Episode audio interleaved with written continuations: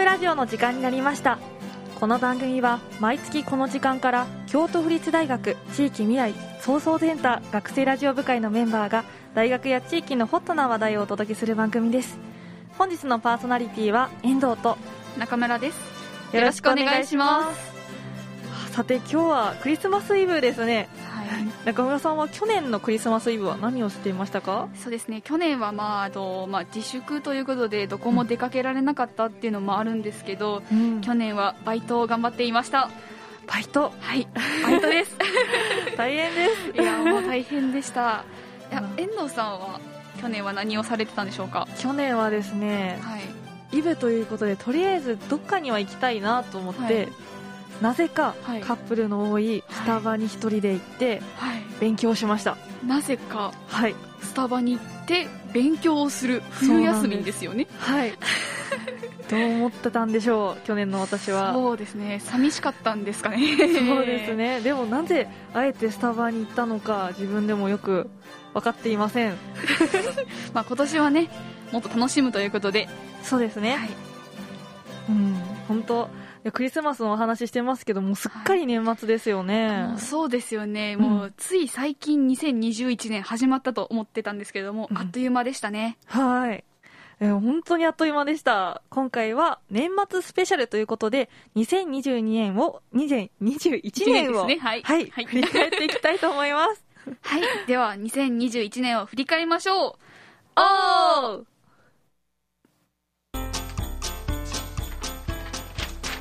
はい、ここからは2021年を振り返っていきたいと思います。はい2021年で振り返っていきましょう。2021年、はい。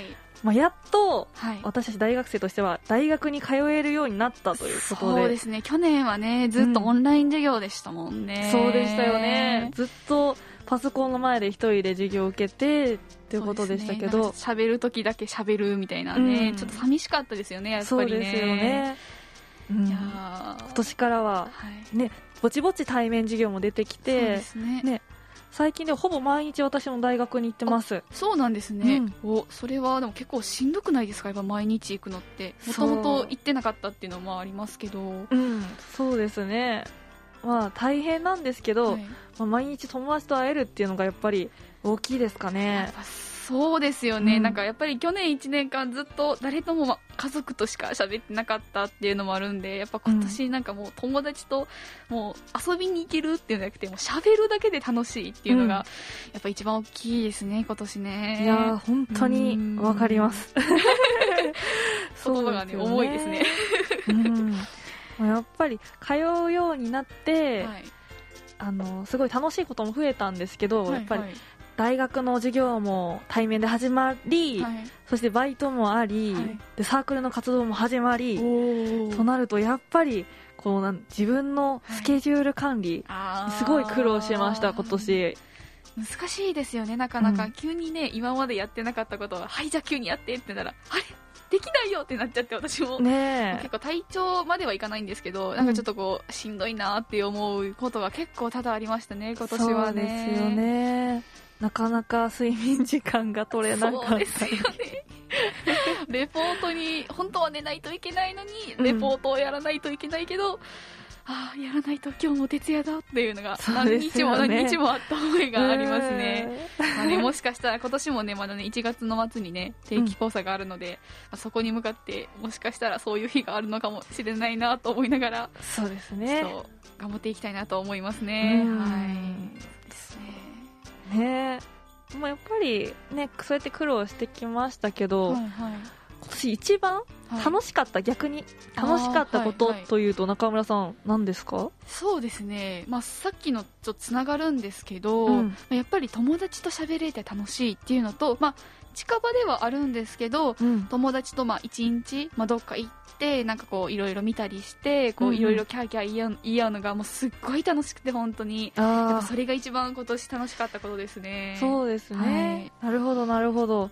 えー、お友達とはどういうところに行くんですか？そうですね、えっと、もうつい先日の話なんですけど、うん。あの神戸の方のあの偉人館ってご存知ですか、はいはい。そこに友達と行ってきてもういろいろ見て回ってすっごい楽しかった素敵ですとてねも楽しかったです。なんかあの北野のあそうです街並み？そうです。街並みもすごい綺麗だったしうん。そのまあ、それぞれこう国によってこういろいろカラーがあの建物によってやっぱカラーがあってまあ、それも面白かったですしまあうんちょっとこう変わったお菓子とかこううん。海外のちょっと輸入したようなお菓子とかもあってもうすごい私はそういう海外ものがとても大好きなので そうでもうテンションが上がりまくりでしたね、うん。はい。そうですよね。中村さんは歴史学科で、はい、しかも西洋のはい、勉強されているということで、はい。もうとても楽しかったです。それはとってもいい休日ですね。ありがとうございます。いやね。遠藤さんはどうでしたか？そうですね。今年一番楽しかったことさっきの苦労した話にもつながるんですけど、はい。はいその苦労したことも楽しかったことも表裏一体であやっぱ忙しいのは忙しかったんですけど、うん。その分なんかいろんな人と関わる機会ができてやっぱりいろんな人と話すって楽しいなって感じた一年でした。本当にそう思いますよね。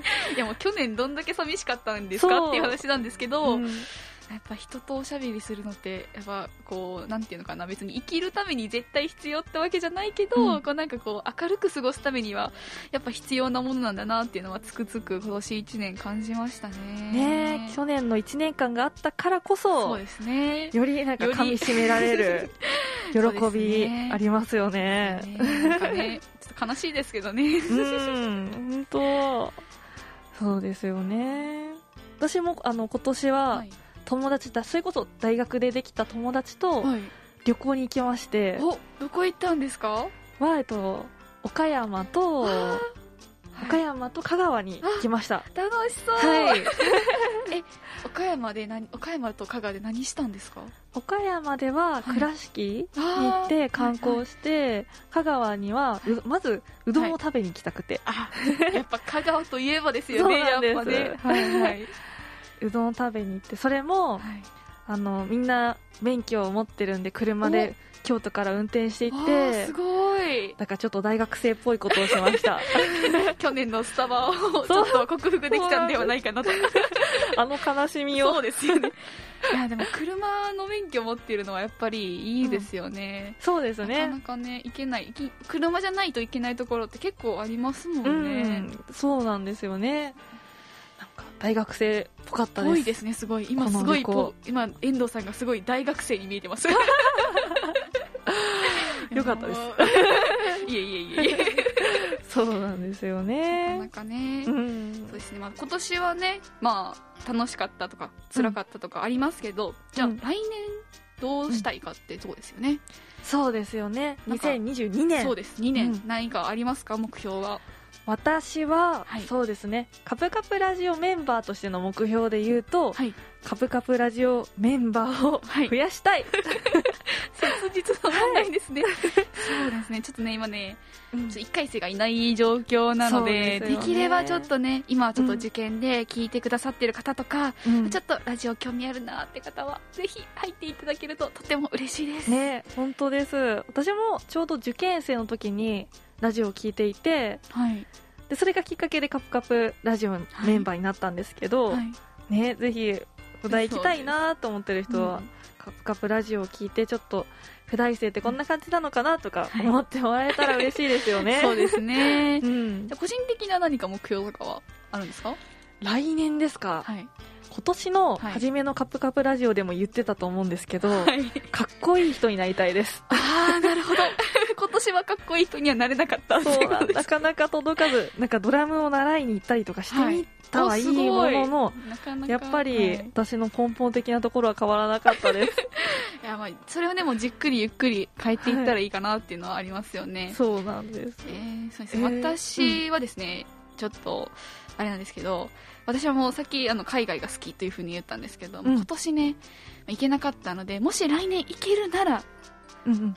旅行に行きたいなと。海外旅行にぜひヨーロッパに行ってみたいなっていうふうにはいいですもねうずっと願ってます私は、うん、どこの国に行きたいとかあります？そうですね。いろんなとこ行きたいですけど、まあ、うん。ドイツとか、うん。そういういっぱいお城とかが見に行きたいなと思ってます。いいですね、二十歳になりましたしドイツということはビールを飲めます。はい。ぜひ私もお供したいであすぜひ一緒に行きましょう ははい。以上カプカプラジオ年末スペシャルでした。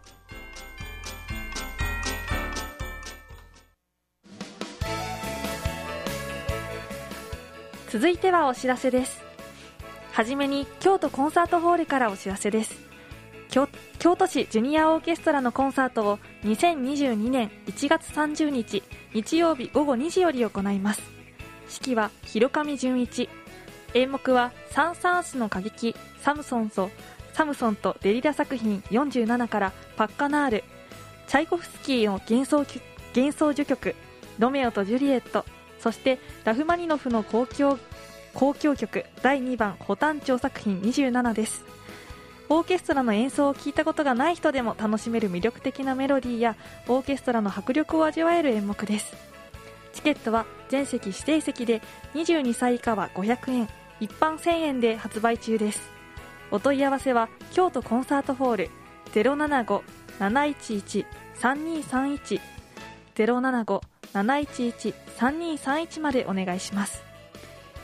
続いて京都府立京都学歴祭館からお知らせです。リアル謎解きゲーム「狙われし今日の歴史」を本館および北山駅周辺エリアでただいま開催中です。京都学歴祭館で受付をして北山エリアに散りばめられた謎を解いてゴールを目指します。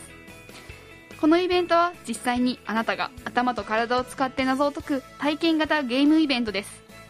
参加費は1キット税込500円です。お問い合わせ先は京都府立京都学歴祭館075-723-4831 075-723-4831です。最後にカプラジの SNS を紹介させていただきます。ツイッターのユーザー名はアットマーク KPU KPU アンダーバー RADIO です。ぜひフォローお願いします。次回の放送は1月28日金曜日22時からです。それではまた来月この時間にお会いしましょう。さよなら。さよなら。良い年末を。良い年末をお過ごしください